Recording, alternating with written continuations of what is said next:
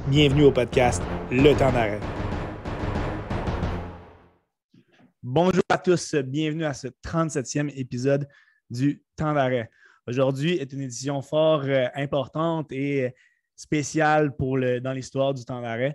J'ai la chance de recevoir Marc-Olivier Baudouin, qui est un intervenant de très, très grande qualité euh, sur plusieurs euh, sphères médiatiques. Marc-Olivier, ça va bien? Ça va très bien toi-même? Très bien. Merci beaucoup d'avoir accepté mon, invitation. Ce n'est pas tous les jours que je peux recevoir un, collaborateur de dans les coulisses, un, Il ne faut pas trop en mettre quand même, tu vas me gêner. Là.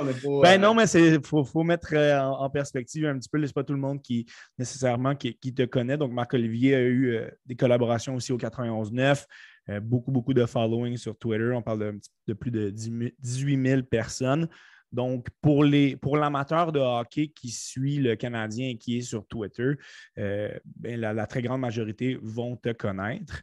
Puis avant de se lancer dans le, vif du sujet pour lequel on a eu la, on, a cet entretien euh, aujourd'hui, j'aimerais ça savoir un petit peu comment euh, s'est passé ton, pas ton ascension, mais ton, disons, le, changement un petit peu dans ta, dans ta routine de tous les jours de devenir vraiment une présence très, très omniprésente sur, euh, sur Twitter.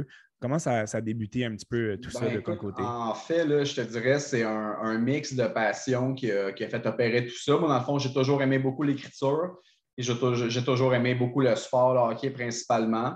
Puis, euh, tu sais, Twitter, pour moi, dans le fond, à la base, c'était simplement un réseau social où je pouvais parler de ma passion avec, avec d'autres passionnés, finalement. Donc, ça a commencé comme ça. Puis, euh, tu sais, de fil en aiguille, euh, mon following a monté un petit peu parce que j'étais quelqu'un de respectueux, puis de, j'apportais des points quand j'argumentais, puis je n'étais pas là pour mettre personne euh, sur le spot, si on veut. Puis, à un bon moment donné, dans le fond, j'ai reçu une info privilégiée qui était quand même anodine, mais qui a fait en sorte que ben, j'ai pu sortir ça. Puis vite, vite, l'histoire, j'ai déjà compté, mais je vais quand même la compter parce que ça a quand même été l'élément déclencheur, je te dirais, dans tout ça. Dans le fond, c'est au moment où euh, Nicolas Delaurier s'est battu en match pré-saison avec Brandon Bada, qui avait subi euh, une fracture de la mâchoire, dans le fond.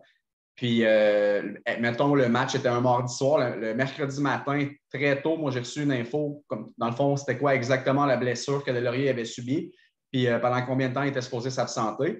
Là, moi, j'avais tweeté ça. Dans le fond, mais tu sais, évidemment, à l'époque, j'avais peut-être 400 abonnés, puis j'avais jamais rien sorti. Fait les gens, j'imagine, qui ont pris ça avec un grain de sel un petit peu. Puis, une heure après, Renaud Lavoie, dans le fond, il a tweeté exactement la même info que moi, euh, qui venait un peu confirmer ce que j'avais dit. Puis, tu sais, dans le fond, Renaud, lui, il ne m'avait pas volé une info ou peu importe. C'est juste qu'il avait sûrement reçu l'info de son bord, puis euh, il l'avait sorti. Puis là, moi, tu sais, un petit peu coquille dans le fond, j'avais écrit Ouais, c'est le fun quand tu as, un bon following parce que tu peux sortir des infos en deuxième, puis que ce soit quand même toi que les blogs, les sites de sport sites, tu sais. Puis là, euh, à ce moment-là, Mathias Brunet, dans le fond, il avait vu mon, euh, mon tweet. Il avait comme corroboré le fait que c'est moi qui avais sorti l'info en premier. Puis il avait dit, euh, il avait comme retweeté mon tweet finalement, puis il avait dit à tous ses abonnés, allez suivre ce gars-là, c'est lui qui a eu l'info en premier, il, est legit, etc. Puis en l'espace, ben, en une journée, j'ai gagné comme près de 2000 abonnés. Fait que ça, ça a été vraiment comme le début du petit boom. Puis euh, après ça, de fil en aiguille, ben, j'ai continué à être très actif. J'ai reçu quelques autres euh, infos exclusives qui m'ont donné quelques petits booms euh, ici et là. J'imagine que tu as gagné aussi, tu as gagné diverses sources. c'est important de mettre les choses en circonstance que tu as été le, premier, vraisemblablement, à, mentionner l'information, à, à, mettre un lien entre Martin Saint-Louis et le Canadien. Donc, sans dévoiler évidemment tes sources, j'imagine que de fil en aiguille, à travers les années, tes, sources sont, ont bâti en importance pour finalement te permettre d'avoir cette, grosse information-là. Là. Oui, clairement. J'avais eu Kent Hughes avant aussi. Puis, tu sais, comme j'ai déjà expliqué, c'est que les sources attirent les sources. En tout cas, moi, dans mon cas, ça a été ça. Avoir quelques petites infos privilégiées à gauche et à droite, ça fait en sorte que d'autres personnes qui pouvaient recevoir des infos, des fois, euh, en voyant que moi j'en avais, des fois quand ils entendaient quelque chose, ils venaient m'écrire ou m'appeler pour me dire Hey, j'ai entendu telle affaire, est-ce que tu as entendu ça toi aussi? Ce qui faisait en sorte que de fil en aiguille, j'étais capable de réaliser dans les gens qui venaient me parler qui, était réellement connecté, puis qui ne l'était pas vraiment, puis qui essayait juste comme de, soutirer de l'info privilégiée finalement. Fait que de fil en aiguille, été capable comme de me bâtir un petit, une petite base de données, je te dirais, là, de, d'informateurs, certains qui euh, ont quitté depuis, certains qui sont arrivés depuis. Mais ça fait en sorte que maintenant, normalement, avant de sortir quelque chose, je suis capable de, le vérifier là, parce que, contrairement à ce que certaines personnes pensent, jamais en ayant seulement une personne qui me dit quelque chose, je vais sortir euh, l'info. J'ai beau pour être un journaliste et avoir aucune volonté de le devenir, je suis quand même important. Je, pas je suis quand même important, mais je suis quand même conscient de l'importance de vérifier une info avant de la sortir parce que. Surtout quand c'est une nouvelle de, l'importance de, du, prochain entraîneur-chef du Canadien. Disons que, écoute, euh, tout journaliste s'est déjà trompé dans certains, certaines prédictions, dans certaines mm. informations. Ça s'est avéré que tu as eu la bonne. Comment tu as ressenti un petit peu? C'est quoi ton feeling quand tu as vu que vraiment l'information a été corroborée par le Canadien? Ben, tu sais, honnêtement, euh, j'ai j'avais absolument aucun doute parce que, euh, tu sais, le, mettons, le, mini-cercle de personnes qui m'ont rapporté cette info-là, c'est aussi eux qui me l'avaient dit pour Kent Hughes, que c'est avéré vrai, puis c'est aussi eux qui m'avaient donné quelques autres. C'était le, petit cercle de personnes qui m'a donné Martin Saint-Louis, euh, clairement, tu sais, je le savais, j'étais rendu à un niveau avec eux qu'il n'y avait plus d'affaires de ouf, je suis nerveux, je pourrais perdre ma crédibilité. Je le savais que c'était juste une question de temps. Puis, tu sais, même Vincent Le Cavalier, par après, j'ai sorti comme euh, la même journée, comme quoi il allait être nommé euh, déjà adjoint le lendemain. Finalement, là-dessus, tu sais, j'ai. Honnêtement, ça a été une erreur de ma part parce que ça s'est passé vite. Il fallait que je quitte chercher les enfants. J'ai comme rapidement lu quelque chose, j'ai voulu sortir. Une erreur, clairement. Puis finalement, j'avais comme mal compris ce qu'on m'avait dit. Puis finalement, il n'a pas été nommé déjà adjoint, mais comme 7-8 jours plus tard, je pense qu'il a été nommé comme euh, conseiller au DG, qui est finalement un peu un DG adjoint, mais qui a le droit de rester où il habite en Floride. le meilleur des deux mondes. Mais il n'est pas officiellement DG adjoint, c'est John Sedgwick, mais tout ça pour dire que ce que j'avais dit par après, c'est qu'il allait avoir sa place, dans le fond, dans, dans l'organigramme du Canadien. Puis que oui, même s'il n'avait pas été nommé le lendemain, comme je l'avais dit, que dans les jours suivants, il allait avoir une annonce comme une nomination de poste, puis c'est arrivé finalement. Mais ça, c'était, c'était on me à 100% C'est moi qui étais pressé là, après un client de devoir aller chercher les enfants. je, me suis fait dire ça, puis j'ai comme lu en diagonale un peu. J'ai mal sorti mes affaires. Ça, c'était 100 pour, mon affaire. Pour terminer la, section euh, entrevue de l'entretien, euh, Parle-moi un petit peu de, la manière dont, vous êtes perçu par certains euh, médias euh, plus traditionnels qui sont un petit peu plus euh, d'envergure, des RDS, TVA Sport. Tantôt, tu as parlé de Mathias Brunet, qui c'en est un, je pense, qui a toujours donné le crédit acquis de droit. Donc, ce n'est pas tout à fait le, cas de tout le monde, sans nommer de nom non plus. Comment est-ce que toi, tu te perçois par rapport à, ces géants-là? Là? Ben, tu sais, moi, je te dirais, on dirait que c'est un petit peu un clash de génération. Moi, tu sais, mettons, avant que Chantal Macabre commence à travailler pour le Canadien, tu sais, j'avais déjà jasé quelques fois en DM, tu sais, euh, elle avait toujours été vraiment extrêmement sympathique avec moi, peu importe les circonstances. Euh, puis, tu sais, comme Mathias Brunet aussi, ça fait longtemps quand même qu'on jase, euh, tu sais, je te dirais pas à toutes les semaines, mais relativement fréquemment, mettons. Et Mathias a toujours été un parfait gentleman avec moi. Marc-André Perrault, TVA Sport, même chose, a toujours été numéro un. Euh, JP Bertrand, qui est pour TVA Sport, m'a même invité sur euh, le podcast La Dose, qui est euh, avec TVA Sport aussi. Fait que, Je te dirais généralement, ceux qui sont un petit peu plus dans, dans, la classe des vétérans, je te dirais, euh, nous voient comme juste un média alternatif qui n'est pas du tout une menace pour eux. C'est des médias qui sont différents. Puis, tu sais, moi aussi, j'ai toujours voulu que ça soit clair que je faisais ça par passion puis que je ne me cherchais pas une job là-dedans, mais pas du tout. pas là pour place à personne. Non, c'est ça. Quand on clique sur ma bio, il est écrit en lettres majuscules en partant pas un journaliste. Pour que ce soit clair, parce que souvent, ça semble être ambigu. Mais tu sais, je ne veux pas être un journaliste. Moi, ça me passionne de faire ça, donc je le fais parce que je retire du plaisir de ça.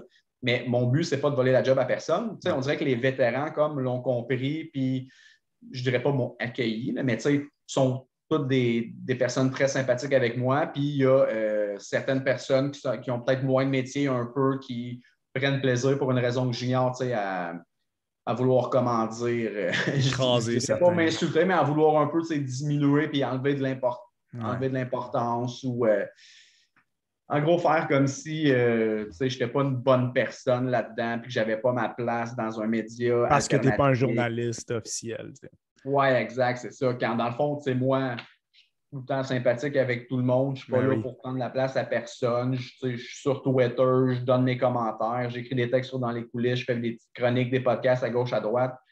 Je ne suis pas là pour, euh, pour déranger personne, mais pour une raison que j'ignore, il y a quand même une clique de jeunes journalistes qui ne semblent pas me porter dans leur cœur pour une raison que j'ignore. Puis écoute, euh, c'est bien correct. C'est d'ailleurs, euh, c'est d'ailleurs très apprécié, justement, euh, la communauté Twitter, le fait que tu répondes vraiment de manière très, très fréquente à, pas mal tout le monde. Là. Je pense que les gens apprécient.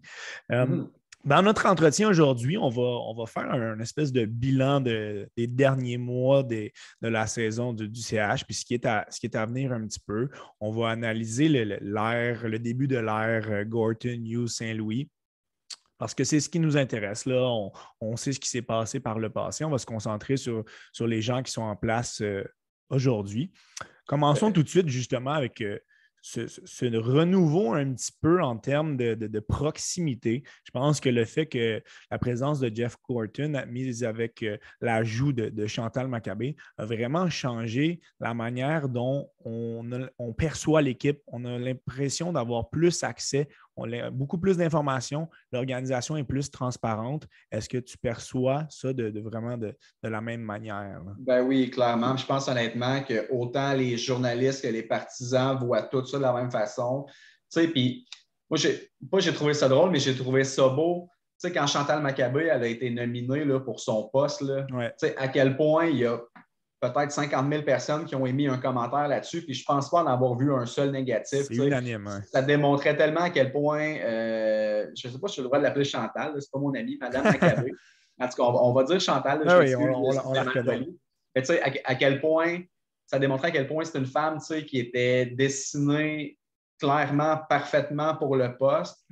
Puis quand elle est arrivée, puis elle a commencé à travailler pour le Canadien, puis en même temps pour les journalistes, puis pour les partisans aussi, ça l'a juste démontré le fait que tout le monde avait raison d'acclamer finalement que sa candidature a été retenue.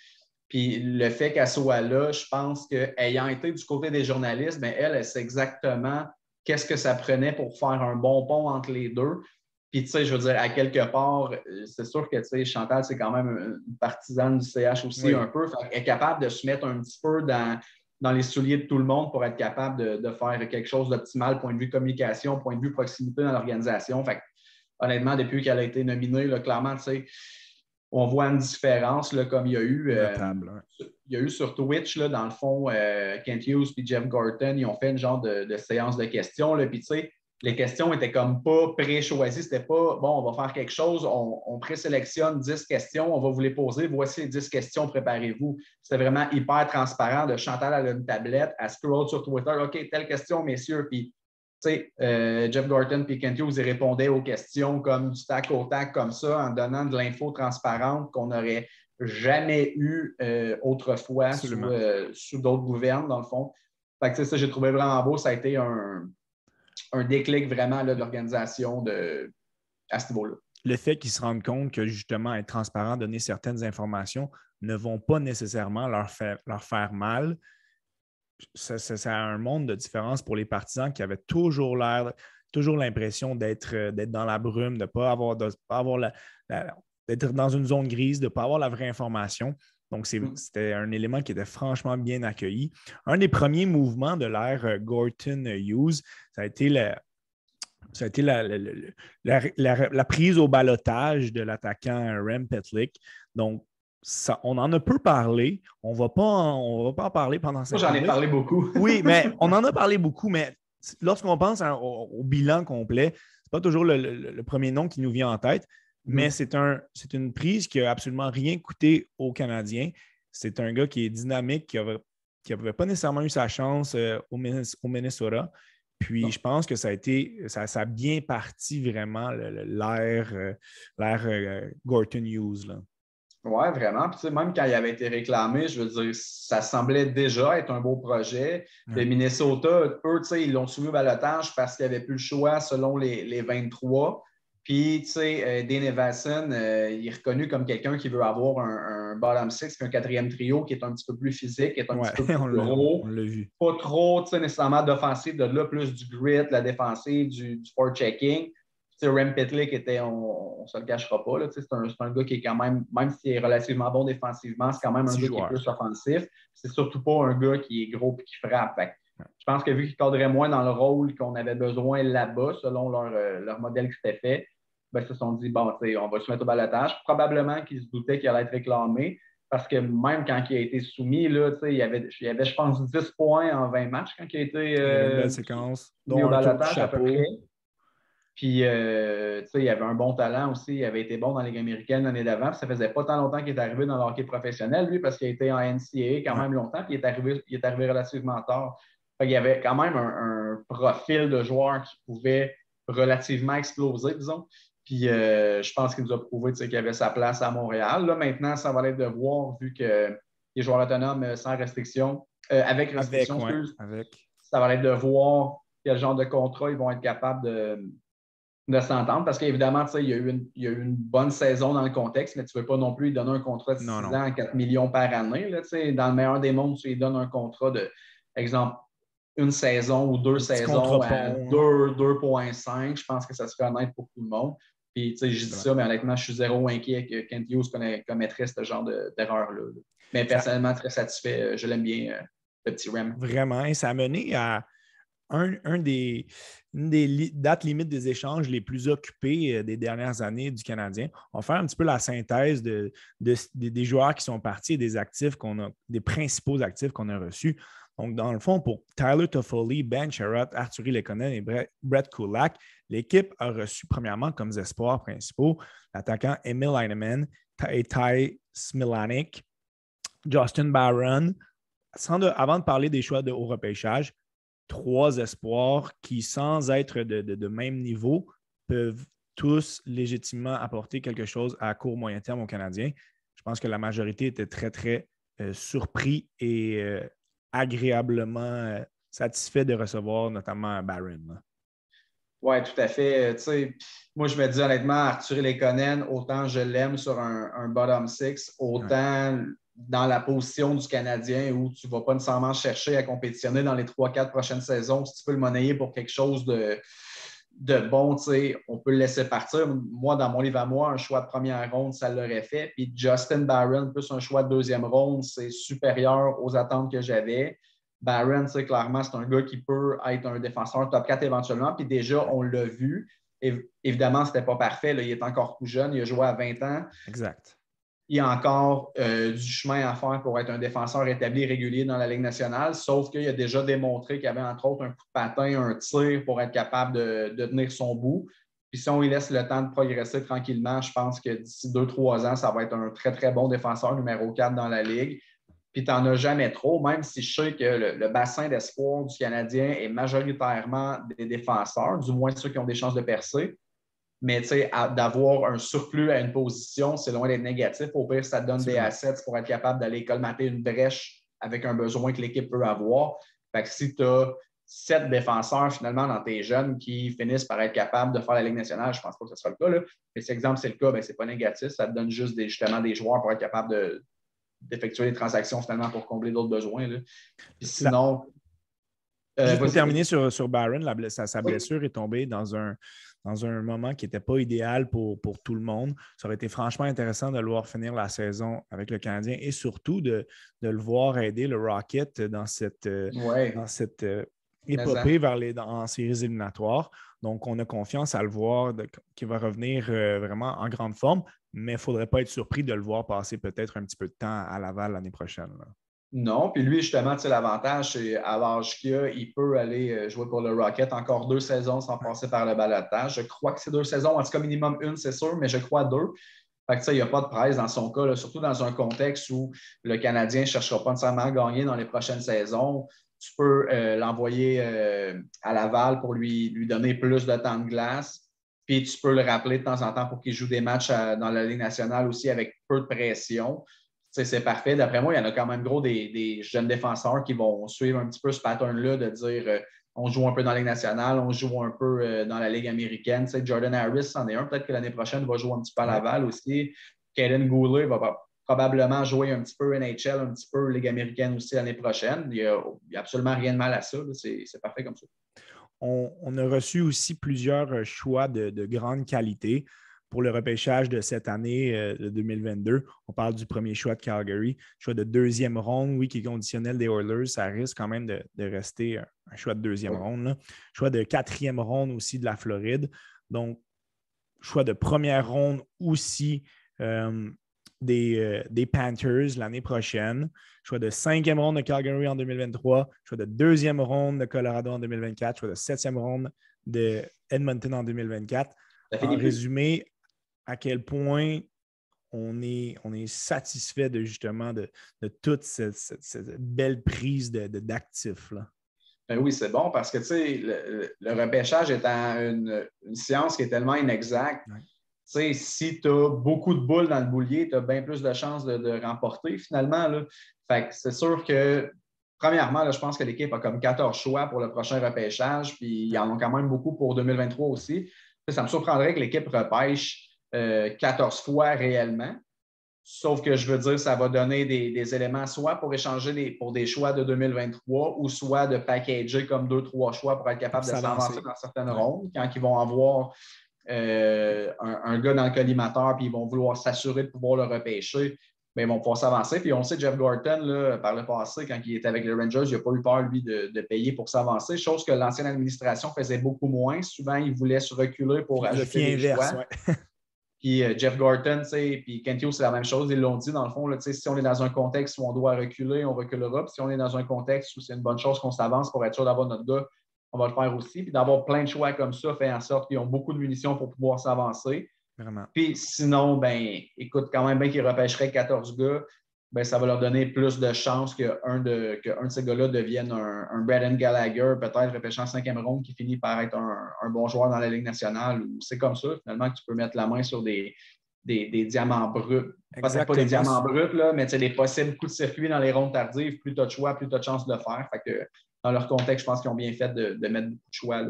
Dans les dernières années, c'est arrivé à quelques reprises qu'on qu'on ne signe pas certains joueurs qui, qui venaient à, terme dans leur, dans leur stage junior. Il ne faut pas nécessairement voir ça comme une mauvaise chose non plus. Là, comme tu viens de le mentionner, plus on a de, jetons dans l'équation, plus on a de chances que ça, que ça fonctionne. Donc, euh, ça pourrait arriver encore une fois cette année. Petit euh, résumé du travail de Martin Saint-Louis depuis euh, son embauche. Il y a eu une séquence très, très heureuse au début du mois de mars. Par la suite, je pense que c'est important de mettre les choses en contexte que n'importe quel entraîneur principalement recrues, auraient vécu une séquence difficile, ben, ça a été le cas. L'équipe avait échangé de nombreux vétérans qui étaient très, très mhm. importants. On a eu des blessures aussi. Donc, oui, on a eu cette longue séquence de défaites-là, mais je pense que l'arrivée de Martin Saint-Louis a vraiment dynamisé le jeu de plusieurs joueurs, entre autres Cole Caulfield, euh, Nick Suzuki aussi qui a pris un aplomb. Donc, euh, il a vraiment eu un impact sur ces joueurs. Oui, puis tu sais, sans que la direction ait dire à Martin Saint-Louis, bon là, Martin, euh, tu sais, il n'y a pas de trouble, tu peux perdre des matchs, évidemment, tu ne peux pas dire ça. Mais tu sais, le message, en, partant, je veux dire, quand Martin Saint-Louis est arrivé en poste, il n'est pas niaiseux, il avait bien compris que l'équipe ne ferait pas les séries, puis que son, sa job pour cette année, ce n'était pas donner l'équipe en série.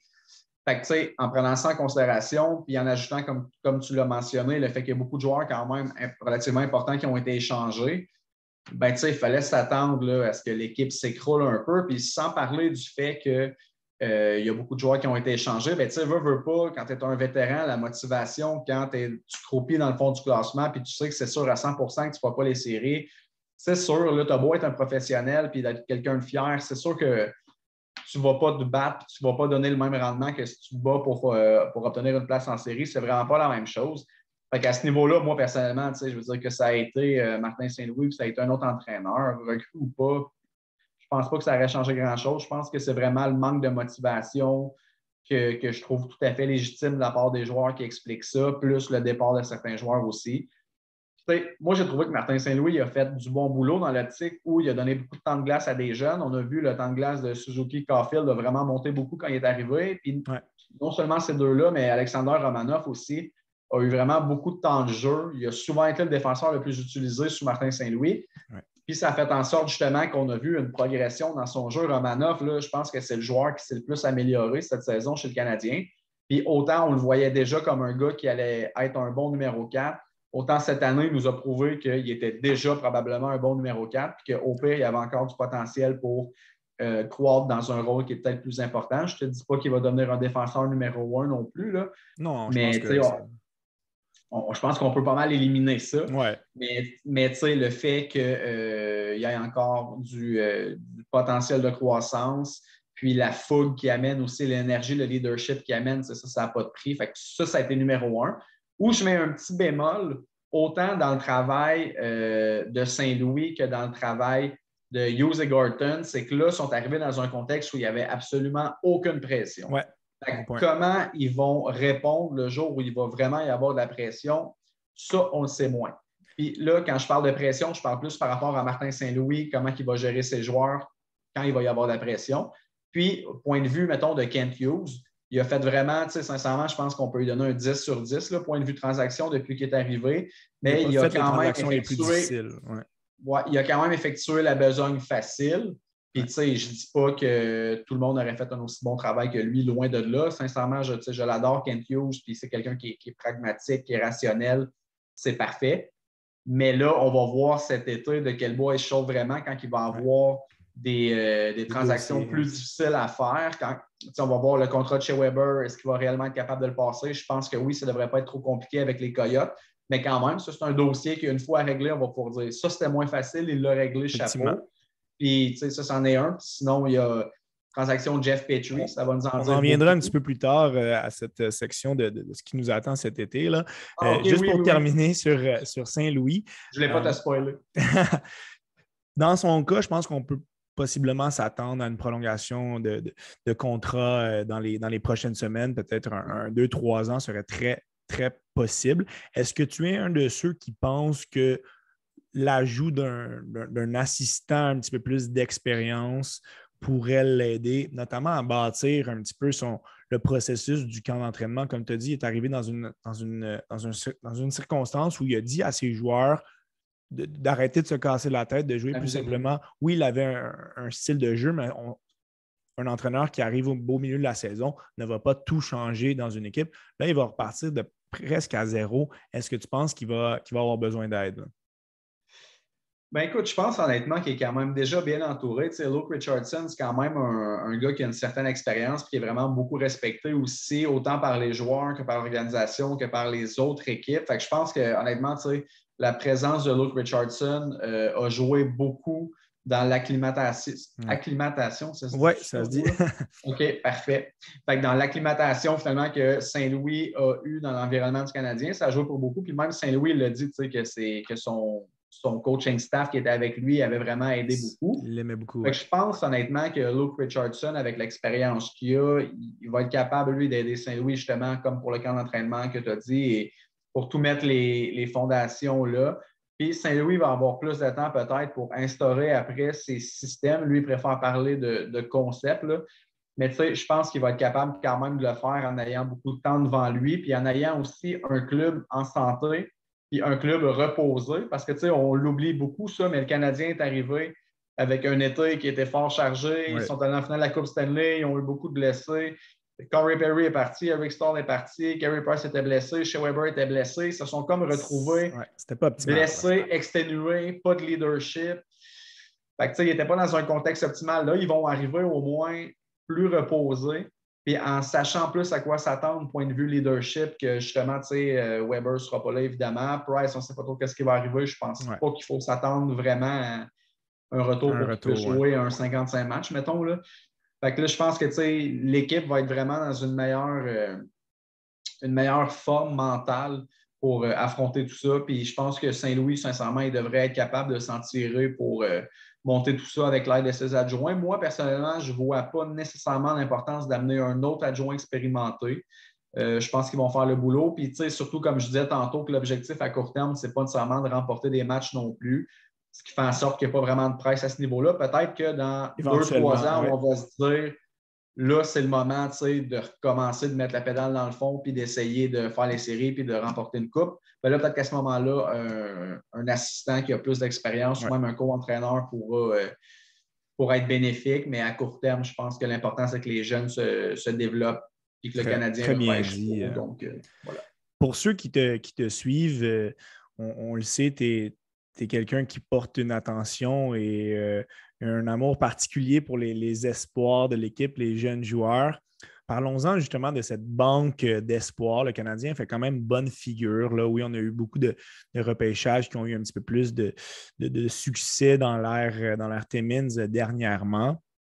Sans compter évidemment les Suzuki, Cofield, Romanov. On va s'attaquer position par position. Puis j'aimerais que tu me dises vraiment les joueurs qui, t'attirent le plus, qui vraiment qui, qui sont le plus tape à l'œil pour toi, qui ont le plus de, de et de potentiel de, qui sait jouer dans la, Ligue nationale et avoir un impact. Commençons à l'attaque, notamment avec l'attaquant de 22 ans, euh, Yessi Elenen, qu'on peut, revoir, qu'on peut voir en ce moment avec le Rocket. Nous avons des joueurs de 20 ans en Heinemann, Sean Farrell, Luke Tuck, 19 ans, Riley Kidney, Yann Mysak, 18 ans, Joshua Roy. S'il y en a d'autres parmi la liste que je n'ai pas nommée, euh, ça, sera, ça me ferait plaisir de, les, inclure. Mais parmi ceux-là, lesquels sont vraiment les, plus beaux joyaux? Non, mais je pense que tu as pas mal nommé euh, les principaux. Le, problème avec euh, les prospects à l'attaque du Canadien, c'est qu'il y a une belle profondeur.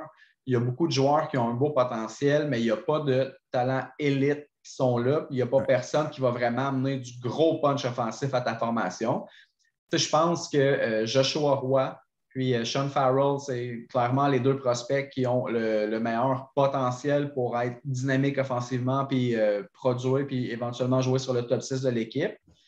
Mais ils sont encore jeunes. Sean Farrell aussi, c'est un petit joueur. Des fois, ces gars-là, quand ils arrivent dans la Ligue nationale, puis ils jouent avec des messieurs, euh, il y a certains aspects de leur jeu, comme en protection de rondelle ou des, quand ils se battent pour la rondelle le long de la bande, exemple, ils peuvent se faire out-muscle, comme on dit. Là. Fait que ça, ça peut être plus compliqué, mais point de vue talent brut, sincèrement, Sean Farrell, je pense qu'il a le, a le talent pour devenir un, un, attaquant top 6 avec le Canadien. Est-ce que ça aurait pu être une bonne décision pour lui? On sait qu'on l'a vu beaucoup dernièrement avec le programme américain aux Olympiques, aux championnats du monde. Est-ce que ça aurait pu être une bonne idée de faire le saut immédiatement? On le sait, il joue dans une équipe, il joue avec l'Université Harvard euh, dans la NCAA. Est-ce qu'aller à Laval l'année prochaine aurait pu être une meilleure décision dans son développement, hein, selon toi? Écoute, ça, c'est tellement difficile à répondre comme question parce que, tu sais. J'en pose une, une toffe, là. mais en, vrai, c'est qu'on ne sait jamais, tu sais, c'est quoi la vérité, puis on ne le saura jamais. Mais moi, personnellement, tu sais, Sean Farrell, dans le fond, là, il a joué sa première saison euh, NCAA, la saison qui vient de passer, puis lui, il était supposé, être sa deuxième saison NCAA. Il a joué une saison de plus en USHL parce que sa division, la NCAA, à cause de la pandémie, ils n'ont pas eu de saison. Ce qui fait en sorte que là, normalement, ça aurait dû être sa deuxième saison NCAA, mais ça a été sa première. dans un contexte où ça aurait réellement été sa deuxième, j'aurais été à l'aise qu'il passe le saut directement euh, à Laval. Mais là, considérant que c'était sa première saison NCAA, à l'âge qu'il a, je pense qu'il peut retourner dans la NCAA puis il va être encore dans un calibre qui va être bien, bien correct pour euh, son développement encore. Est-ce qu'il aurait pu aller à Laval? Lui, personnellement, avait dit qu'il euh, n'y aurait pas de problème d'aller dans la Ligue américaine, mais c'est l'organisation qui a dit une saison plus NCAA, je pense que ça va être bon pour toi. Puis, honnêtement, s'il peut jouer une saison complète puis dominer là-bas, je pense que c'est pas mal optimal parce que là, il commence à y avoir plus de, jeunes qui poussent euh, chez le Rocket. Puis, est-ce que Sean Farrell aurait eu ses minutes top 6 garanties? Très bon point.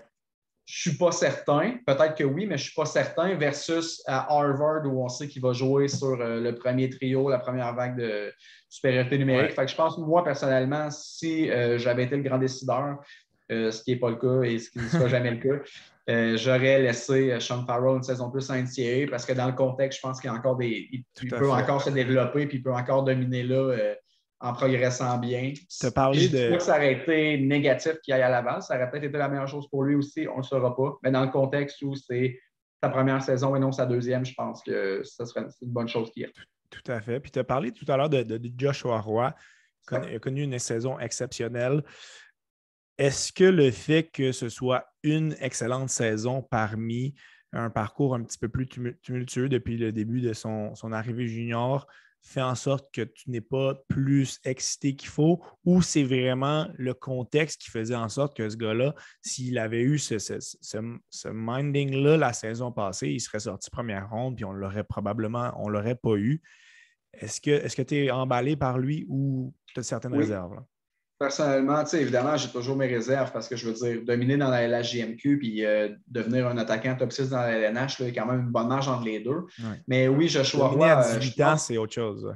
Ouais, oui, oui, exact. C'est ça. Euh, la saison qu'il y a eu à 20 ans puis la saison qu'il y a eu à 18 ans, il y a une méchante coche entre les deux. Fait c'est pour ça que oui, je suis quand même très emballé par ça. Puis même en série, il continue de dominer puis d'amener son équipe là, à gagner des matchs, gagner la première ronde.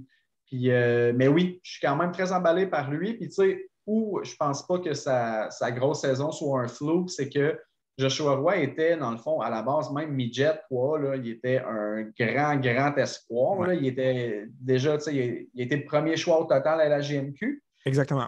Euh, puis, tu sais, tout le monde voyait en lui un grand espoir, mais je pense que le fait qu'il soit arrivé à Saint-Jean puis que le fit était peut-être pas très, très bon, tu sais, lui, il en a parlé aussi sans vouloir comme trop mettre ça sur le dos de, de qui que ce soit mais je pense que le fit n'était peut-être pas très bon. Son, son conditionnement laissait à désirer. Il semble-t-il que le programme là-bas en avait peut-être un petit peu à faire. Je ne sais pas s'il cherchait des excuses ou quoi.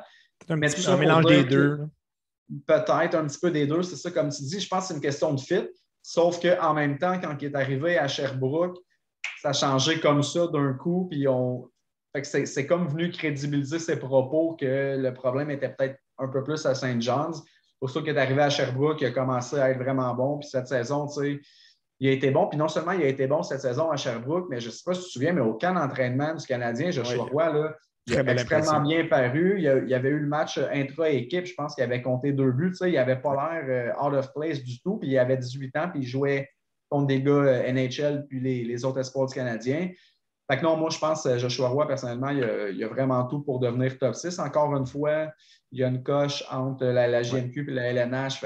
ça va être intéressant. Il n'y a aucune garantie dans son cas. Là. Ça va être intéressant si son processus en série jusqu'où le, le jusqu'où Phoenix va. Euh, pas Phoenix, le, le, Phoenix. Phoenix. de Sherbrooke va se Il écrit comme Phoenix. exact. Puis euh, son, une potentielle présence avec euh, l'équipe canadienne junior lors de l'été. Donc, ça, on, on, va l'attendre lors du camp d'entraînement. Oui, puis lui, les joueurs. Il est très jeune aussi, on va le mentionner. Joshua Roy, il est très jeune. Il était à quelques jours, quelques semaines de pouvoir être repêché cette année. S'il avait connu la saison qu'il a connue cette année, il aurait été un, choix de première ronde cette année. C'est pratiquement sûr. Il y, a eu des, il a eu vraiment des bonnes statistiques, puis il était à quelques jours. d'après moi, on parlerait de lui. Puis en fait, c'est un mal pour un bien parce que le Canadien n'aurait pas pu le repêcher en cinquième ronde, évidemment, si euh, le contexte avait été différent, mais là, on est bien content d'avoir pu l'avoir en cinquième ronde, puis euh, tant mieux. Puis parmi les derniers attaquants qu'on a, qu'on a mentionnés, euh, Heinemann, Tuck, Kidney, euh, Mysak, est-ce que tu vois en eux des. Probablement en plus des joueurs de rôle dans leur cas, est-ce que tu vois des, un, réel potentiel de les voir à court, moyen terme? Ben, Mysak, honnêtement, il va jouer avec le Rocket l'année prochaine, puis il risque d'être là une saison ou deux. Mais ce que j'aime avec lui, c'est qu'il y a des espoirs comme, mettons, Sean Farrell, je dirais que c'est le cas. C'est le genre de gars que s'il ne se taille pas une place sur le top 6, il ne sera pas tant utile sur le bottom 6. Le bottom 6 fait que ses chances, lui, c'est d'être capable de tasser un gars du top 6 et de percer vraiment. Sinon, sur un quatrième trio, moins sûr, versus un gars comme, comme Yann Maissa, qui a des bons attributs offensifs, mais c'est un gars qui est intelligent et qui est très bon défensivement. Fait Au pire, il pourrait devenir un joueur de quatrième trio, un quatrième centre, exemple, jouer sur le désavantage numérique, puis réussir à percer le club de cette façon-là. Puis mettons, Luke Tuck, là, pas, il n'a pas eu une bonne saison, mais il a eu des blessures aussi. Mais c'est un gars. En deuxième moitié, quand même, là. Ça, il s'est ouais, un peu. Il s'est un peu, là. Mais globalement, il n'a pas eu euh, une très grande saison. Mais c'est un gars qui a quand même du grit et qui peut devenir un gars de quatrième trio aussi. Fait que c'est des gars comme, comme Luke Tuck, je pense pas qu'il va devenir plus qu'un gars de quatrième trio vraiment, s'il fait la Ligue nationale. Puis Mysack, je, je l'aime bien. Je pense qu'il va être peut-être faire la ligue éventuellement, mais je ne pense pas que ça va être un gars de top 6 non plus. On a besoin de. On a toujours besoin de joueurs de rôle, puis c'est ah ouais, tout à fait. Quand on peut les développer nous-mêmes, c'est encore mieux que d'aller chercher justement ces joueurs-là sur le marché des joueurs autonomes. Donc, euh, ça serait un, atout de plus. Passons à, la, défensive. On a parlé de, certains joueurs en Harris, Barron. Donc, quelques joueurs de, de, très jeune âge. On peut rajouter euh, à 20 ans Caden Gooley, euh, Caden Trouble, qui on avait de très grosses ambitions pour lui. Euh, Logan Mayo à 19 ans. Puis un gars qu'on n'aurait vraiment pas parlé il y a euh, quoi, quelques mois, mais c'est Arberg Sekage qui a vraiment gagné en importance. Puis je ne sais pas si c'était le même avis que moi. On a beaucoup, beaucoup de potentiel à, la défensive. Nous manque peut-être, par contre, ce, corps arrière euh, du futur. Oui, tout à fait. C'est à l'image du, euh, du, bassin d'espoir du Canadien. Il n'y a pas de talent élite, mais il y a beaucoup, beaucoup, beaucoup de profondeur. C'est pour ça qu'avoir le premier choix cette année, puis là, je pense qu'on va en parler tantôt, fait que je ne veux pas te spoiler encore. mais euh, d'avoir le premier choix cette année, ça va amener vraiment du talent élite qui est vraiment nécessaire. Mais oui, sincèrement, la défensive, je pense qu'on peut quand même s'emballer, même si je ne pense pas qu'il y ait le défenseur numéro un dans le bassin d'espoir. Un gars comme Kaden Goulet peut, je pense, éventuellement jouer sur une première paire en étant, euh, dans le fond, le partenaire d'un défenseur numéro un. Exemple, ça, ça pourrait être très bon parce que, tu sais, Goulet, je veux dire, il n'y a pas personne, je pense, qui n'aime pas le jeune, qui n'aime pas le joueur de hockey. C'est un gars qui a le total package. Offensivement, il ne fera jamais 60 points, il ne faut pas se leurrer. Sauf que c'est un leader, c'est un gars qui a un, une éthique de travail irréprochable, il est bon défensivement, euh, il cogne, il a un bon tir, puis il est respecté de tout le monde. Il, a, a, 18 ans, là, 19 ans. Y a-tu eu 20 ans? il, est, à 20 ans, oui. Il a 20 ans, c'est ça. Il a 20 ans, puis il a probablement l'air plus d'un adulte que moi qui a 35 ans. Fait que ça, ça en dit long sur, euh, sur lui. Puis lui, tu sais, je veux dire, c'est le genre de gars que son plafond, on ne sait pas exactement où il se situe, mais son plancher, on a une bonne idée qu'il ne sera jamais moins qu'un défenseur NHL. Est-ce que ça va être un numéro 5? Est-ce que ça va être un numéro 2? On n'est pas trop sûr où ça va se situer, mais je serais vraiment très, très surpris qu'il n'y ait pas une longue carrière dans la Ligue nationale. Mais on, voit justement cette, cette facette de Goulet en ce moment avec les Oil Kings qu'on n'avait pas vraiment vu. On l'avait vu avec le championnat du monde euh, junior. Peut-être qu'on l'aurait vu euh, cet, hiver avec le Canada. Malheureusement, le tournoi s'est terminé abruptement. Mais mm-hmm. on, voit un aspect plus offensif. Il est capable de, monter son jeu d'un cran. C'est quand même de bon augure pour, euh, pour son futur. On voit que c'est justement un, gars qui n'a pas peur de ces situations qui sont clés. Donc, c'est vraiment positif à voir aller. Très curieux de t'entendre parler du défenseur quand même polarisant euh, de 19 ans, Logan Mayou. J'ai pas envie d'en parler. sans, y aller trop trop de, son histoire qu'on connaît, ça reste un, défenseur avec beaucoup de potentiel et un des atouts qu'il a et que la majorité des, autres joueurs n'ont pas, ben, c'est la position qu'il tient son bâton. Donc, euh, ça, ça aura peut-être un impact dans le, futur du, du Canadien aussi. Là. Oui, c'est clair. Puis, tu sais, je veux dire, Logan Mayou, on aura beau dire ce qu'on veut de la personne. Tu sais, je veux dire, moi, personnellement, je m'intéresse aux joueurs de hockey, puis je ne suis pas en train de dire que c'est pas grave qu'est-ce qu'il fait à l'extérieur de la glace, là, sauf que, tu sais, il, a fait des trucs euh, clairement qu'on a pu lui reprocher plein de choses, mais là, semble-t-il qu'il s'est repris en main, qu'il a fait ses excuses, qu'il fait son chemin pour revenir un être humain euh, respectable. Donc, cet aspect-là, on va moins en jaser. Mais offensivement aussi, c'est un, un gars qui a un, bon patin, qui a vraiment un excellent tir aussi.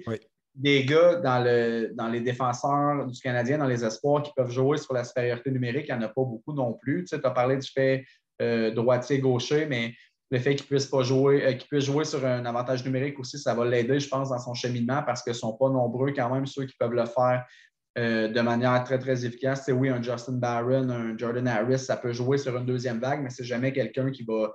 C'est jamais, c'est pas les jeunes qui vont être des grosses menaces sur une première vague éventuellement. Puis je pense que ça, Mayu, c'est peut-être plus un, un, upside que lui a. Mais tu sais, encore là, il n'a pas joué beaucoup l'année d'avant. Cette année, il a commencé en janvier. Il a joué, je pense, 12 matchs au total. Il s'est blessé, malheureusement. Euh, oui, c'est ça, il s'est blessé. Tu sais, les matchs qu'il a joués, il était extrêmement impressionnant. Puis l'entraîneur à London, il l'a dit aussi, à partir du moment que Mayo est rentré dans la brigade défensive, ça a tout changé parce que lui, il est arrivé, il est comme tombé numéro un en partant, puis toutes les autres ont descendu d'une case. Fait que ça a vraiment comme euh, tout amélioré d'un coup il a besoin de jouer au hockey. je pense un jeune qui a besoin de jouer au hockey. Puis l'année prochaine à London va vraiment, je pense, nous donner une meilleure idée de ce qu'on peut s'attendre mhm. de lui. Là. Exact. L'honneur de la guerre, lui, ça va être de jouer beaucoup de hockey parce qu'à l'âge qu'il a, ce qui est important, c'est de voir beaucoup de glace. Puis lui, malheureusement, ça n'a pas été son cas. Fait est-ce que ça va nuire à son développement? Est-ce que ça va avoir fait trop mal à son développement? Peut-être. Euh, on ne le souhaite pas, mais s'il est capable de revenir et de jouer une saison complète euh, avec les Knights, comme tu dis, on va avoir une meilleure idée de ce qu'il peut donner. Puis je pense qu'il a un, très, très bon potentiel, mais ça va être de voir s'il est capable de, garder la tête froide et de rester hors d'infirmerie pour, euh, pour réaliser ce potentiel-là. Dans le cas de gars comme Xekage et Strubble, je pense que on peut dire sans trop, euh, sans trop avoir peur de se tromper que ce sont des prototypes de joueurs qui sont euh, très similaires et que vraisemblablement, ben, ça va être le meilleur qui va avoir le poste. Ce sont des défenseurs pas les plus mobiles, mais qui sont vraiment euh, très imposants, ont une bonne première passe. Ça serait surprenant de les voir quand même en même temps dans l'alignement. Ouais. C'est vrai, ils ont des profils relativement similaires. Les deux frappent très fort aussi. Mais tu sais, Jaden Struble aussi, le problème avec lui, encore un petit peu comme euh, à l'instar de Mayu, ça a été les blessures aussi. Tu sais, il y a eu beaucoup de, beaucoup de complications avec ça. C'est dur pour un jeune d'arriver dans un calibre qui est relativement compétitif comme la NCAA, de revenir d'une blessure pendant que tous les jeunes se sont dérouillés et ont pris leur air d'aller pendant la saison. Puis lui, arriver dans, dans ce contexte-là, c'est pas facile. Fait que tu sais, Struble, encore une fois, comme Mayu, ça va être de voir s'il est capable de rester en santé, parce que si c'est le cas, il a quand même des beaux attributs, mais ça va être, je pense, au mieux un, défenseur de troisième paire. Exactement. Et Jekai, c'est la même chose. Euh, pas mal, mais tu sais, il a un beau potentiel, puis il a l'air d'être un beau personnage. Son histoire, c'est juste le fun de le voir aller. Là. Oui, c'est ça, clairement. Puis, tu sais, moi, je, sais que c'est un peu impopulaire, mais je suis encore un gars qui déteste pas voir un bon combat de temps en temps. mais dans, le bon contexte, je parle pas d'une agression, puis je ne parle pas d'un combat stagé à la mise en jeu. Je parle dans un contexte où, exemple, il y a une mise en jeu. Euh, Défendre ses coéquipiers. Une, mise en échec euh, illégale qui est faite, puis un, un, joueur qui va défendre son coéquipier. Dans ce contexte-là, que j'aime ça. Puis Jack c'en est un, lui, qui ont le. Pas peur de ça, Évidemment, ça ne sera pas euh, les mêmes clients dans la Ligue nationale, mais c'est un gars qui n'a pas froid aux yeux et qui va y aller. il est déjà très, très imposant dans, la Ligue canadienne. ça va être euh, intéressant de le voir aller avec le Rocket l'année prochaine. Terminons le tour d'horizon avec les gardiens. Je pense qu'on mhm. peut légitimement en nommer juste deux. Euh, je vois Frédéric Dichau à 21 ans, puis Caden Primo à 22 ans, qui ont quand même un beau potentiel. Primo, on, c'en est un autre qui n'a pas assez joué dans les dernières années. Là, on le voit actuellement avec le Rocket. Euh, c'en est un autre qui a monté son jeu d'un cran. Donc, sans avoir le, définitif gardien numéro un du futur, je pense que c'est peut-être euh, un élément manquant. Mm-hmm. On a quand même deux gardiens qui ont, qui ont un beau potentiel. Tu sais, les gardiens, c'est tellement difficile à dire. C'est tellement souvent des wildcards, un gars que tu ne t'attends pas qui va finir par exploser à 27 ans. C'est souvent ça. Puis, tu sais, comme il y en a beaucoup qui ont critiqué Caden Primo dans la dernière année, mais tu sais, ce qu'il faut, faut comprendre, c'est qu'un gardien de but là, qui a moins de 23 ans, qui paraît bien dans la Ligue nationale, c'est pratiquement inexistant. Prends les dix dernières années, les gardiens, premièrement, un gardien qui a euh, joué des matchs dans la Ligue nationale en bas de 23 ans dans, dans les dix dernières années, oui, il y en a, mais il n'y en a pas des milliers. Puis ceux qui l'ont fait, on peut prendre l'exemple de Carter Hart, quand il est arrivé, là, on se disait, lui, c'est un top prospect gardien, ça va changer le visage des Flyers.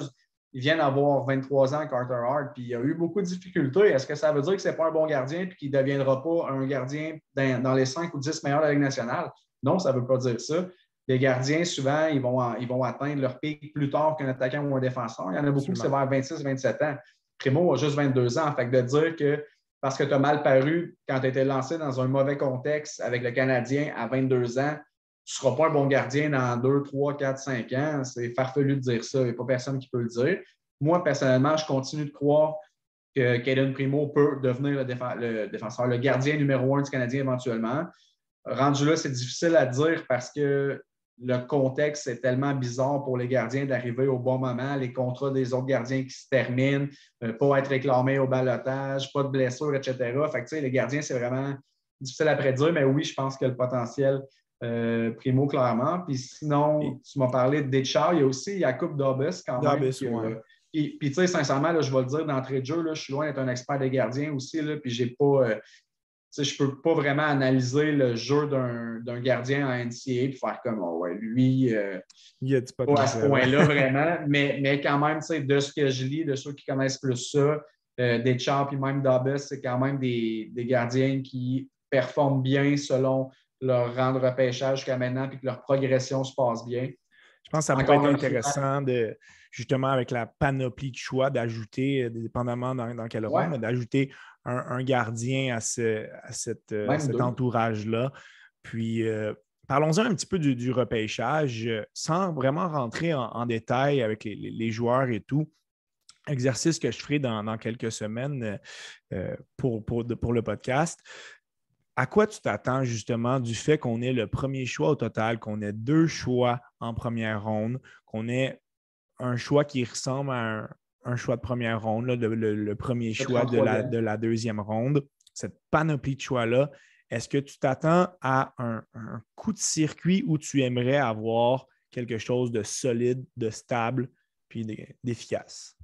Non, ben moi, personnellement, tu sais, je veux dire, c'est pas une cachette. Ça fait longtemps que je dis le premier choix au total, si on l'a et maintenant qu'on l'a, moi, c'est Shane Wright. Il n'y a pas de.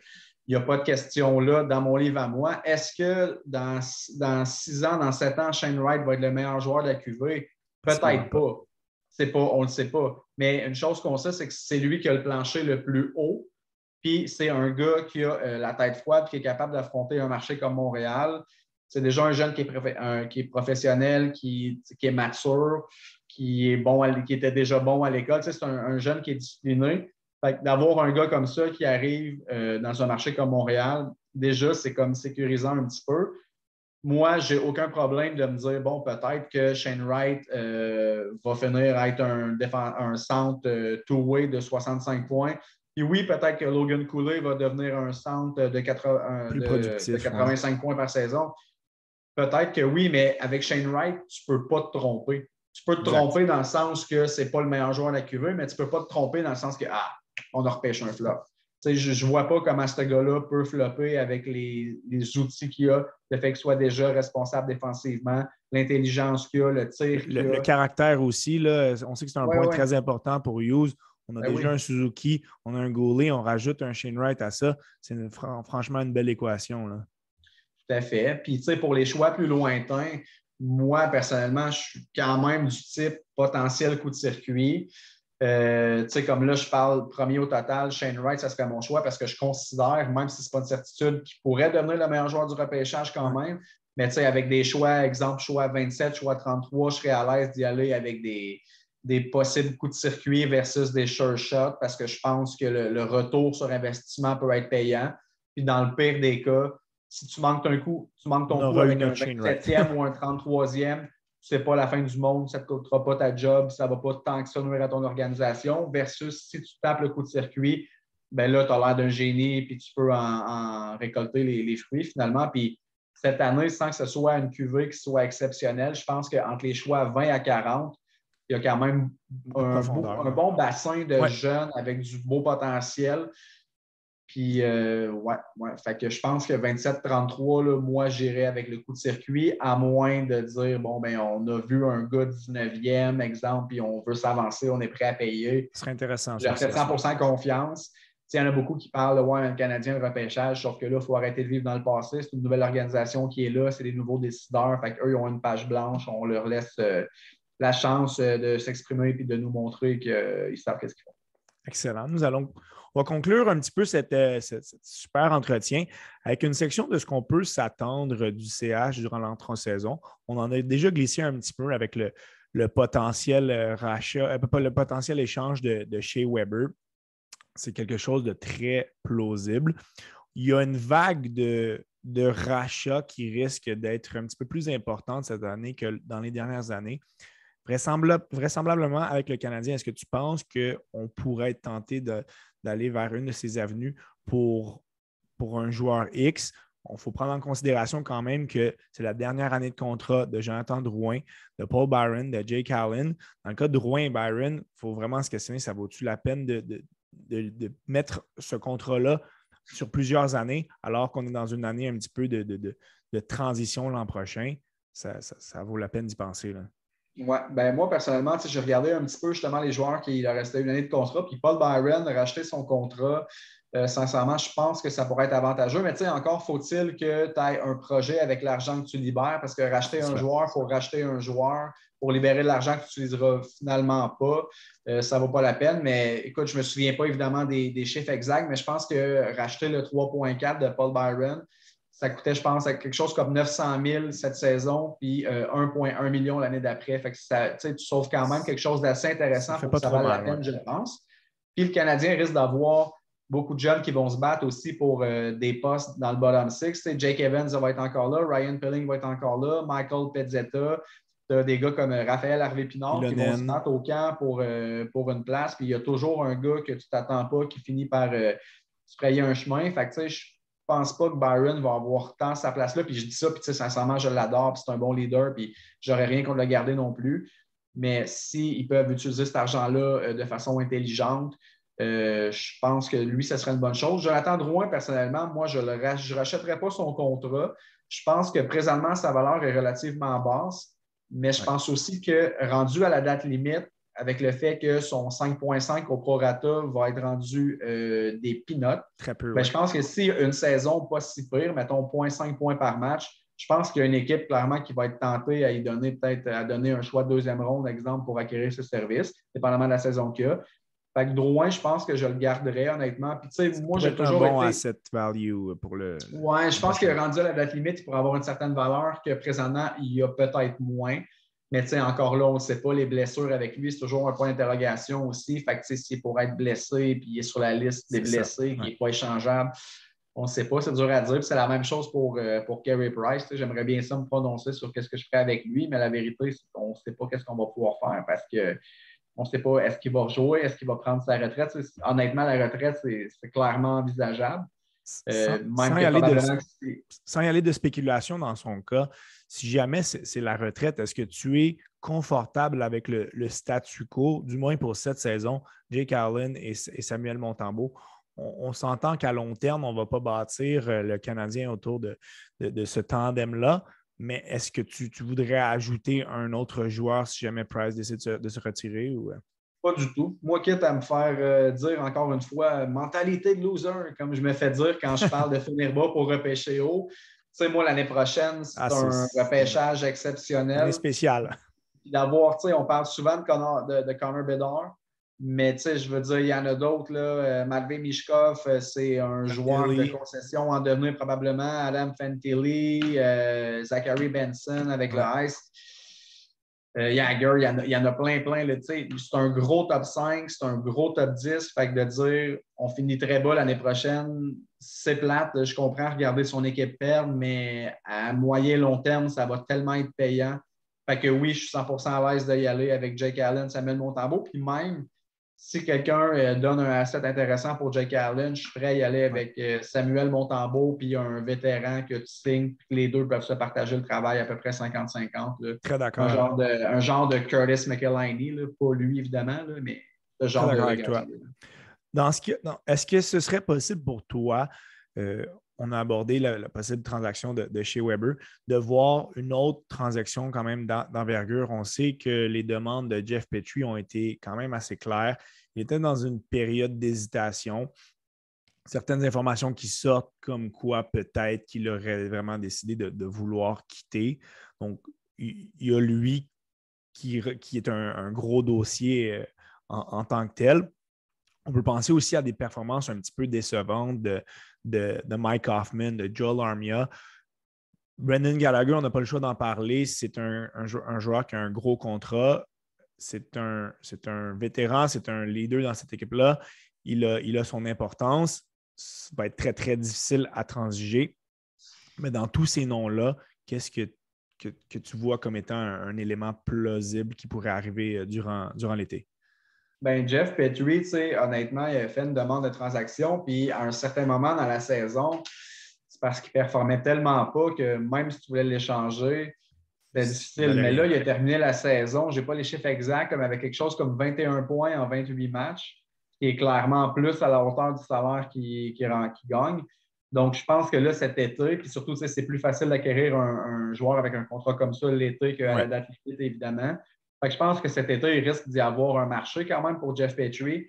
Les équipes qui voulaient ajouter un défenseur, qui vont manquer le bateau avec quelqu'un d'autre, vont, je pense, être prêts à payer euh, pour acquérir ce service. Est-ce qu'il va aller chercher un très gros package? Je ne pense pas, mais il va aller chercher quelque chose de relativement intéressant.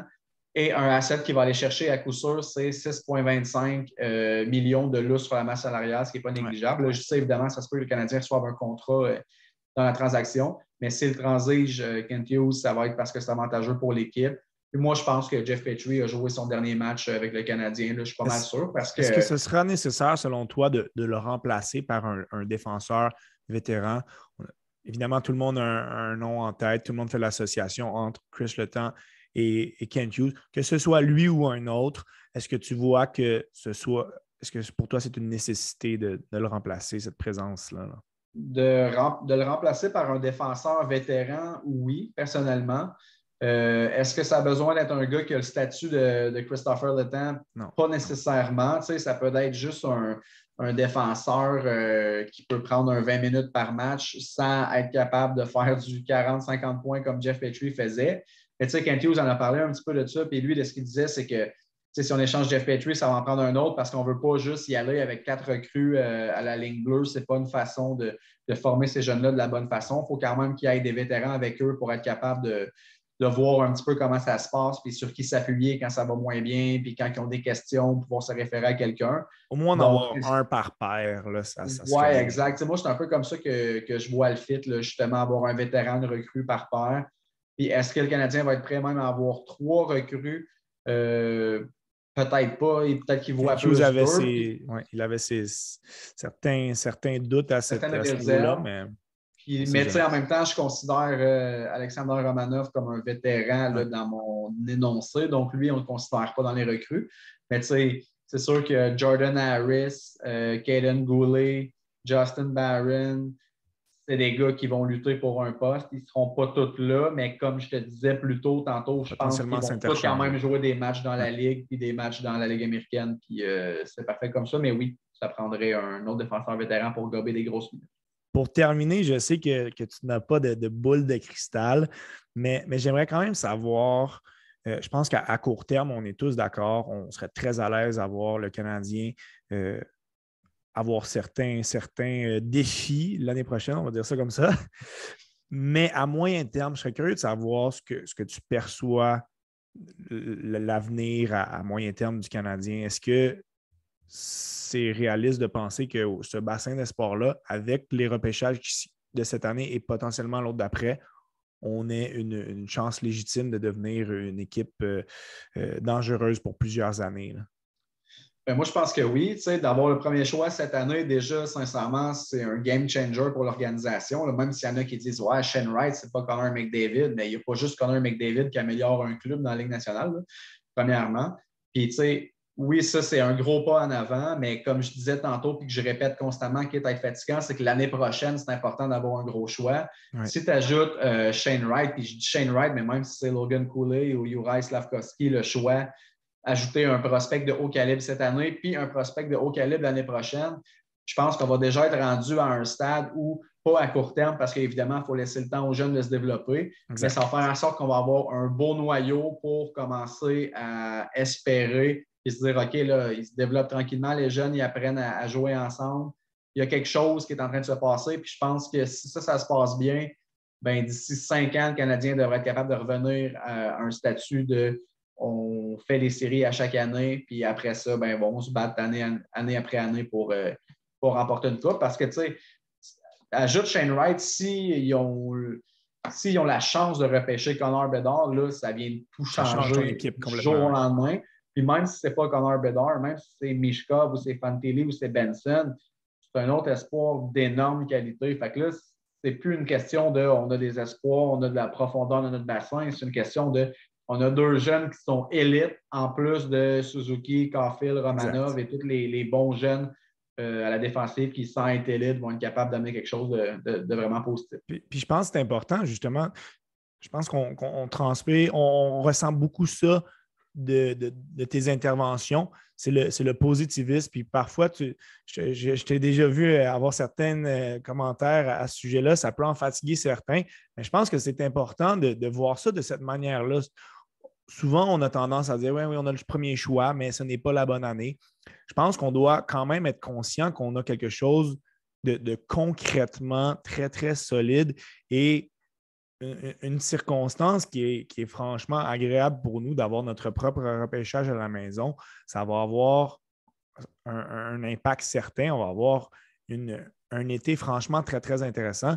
Et c'est beaucoup mieux de le voir justement comme tu le fais avec euh, des, des, ondes plus positives que de se, rappeler du fait que ouais, c'est peut-être pas la meilleure année pour le repêchage. Ben oui, puis tu sais, c'est parce que ce qu'il faut comprendre aussi, c'est que, outre qui tu vas repêcher avec ce choix-là, le premier choix au total représente un asset qui a une valeur incroyable sur le marché. Très bon point. ensuite de ça, peu importe qui tu vas repêcher avec ce choix-là, Wright, Cooley, Slavkovski, euh, peu importe, le joueur que tu vas repêcher va avoir une valeur incroyable sur le marché. Fait que ce soit une cuvée plus ordinaire ou une cuvée exceptionnelle, le Canadien vient de mettre la main, sur un asset d'une très, très grande valeur.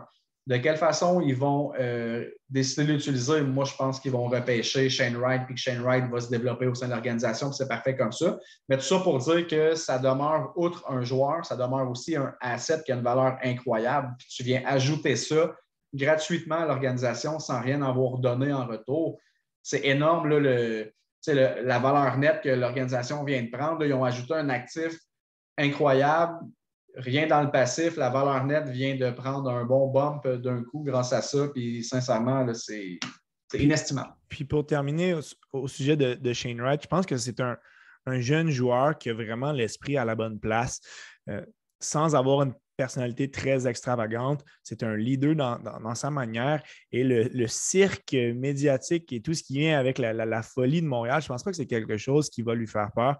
Je pense que c'est quelqu'un qui, qui va vraiment être centré sur les bonnes choses. Oui, il, va, il risque d'arriver à un très, très jeune âge dans une, dans une, dans une ville où il y a beaucoup d'engouement extérieur au hockey.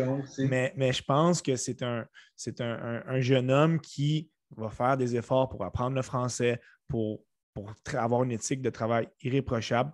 Donc, j'abonde vraiment dans le même sens que toi que faut, faut voir ça de, manière très, très positive, le fait d'avoir un, potentiel, euh, potentiel Shane Wright. Tout à fait. Marc-Olivier, je te remercie euh, grandement. Honnêtement, ce fut un honneur pour moi de t'avoir autant d'arrêt. Euh, c'est toujours très, très intéressant d'avoir des, intervenants de ton, de ton envergure et le, le fait d'avoir une conversation comme on, comme on l'a eu sur le, potentiel et, la, fin de saison du Canadien. Je pense que ce fut euh, vraiment un, gros, gros plus pour les, auditeurs du temps d'arrêt. Je me sens privilégié. J'espère que les gens à la, maison le sont aussi. Puis euh, franchement, c'était toute une conversation que, que j'ai eue avec toi. Là. Ça m'a fait plaisir. Moi, comme j'ai dit tantôt, je suis sur Twitter pour euh, discuter avec d'autres passionnés. C'est ce qu'on vient de faire pendant une heure, discuter euh, entre passionnés. Donc, euh, c'est parfait. Merci beaucoup de l'invitation aussi, d'ailleurs. Merci beaucoup à, tout le monde d'avoir été là et à un prochain épisode du temps d'arrêt.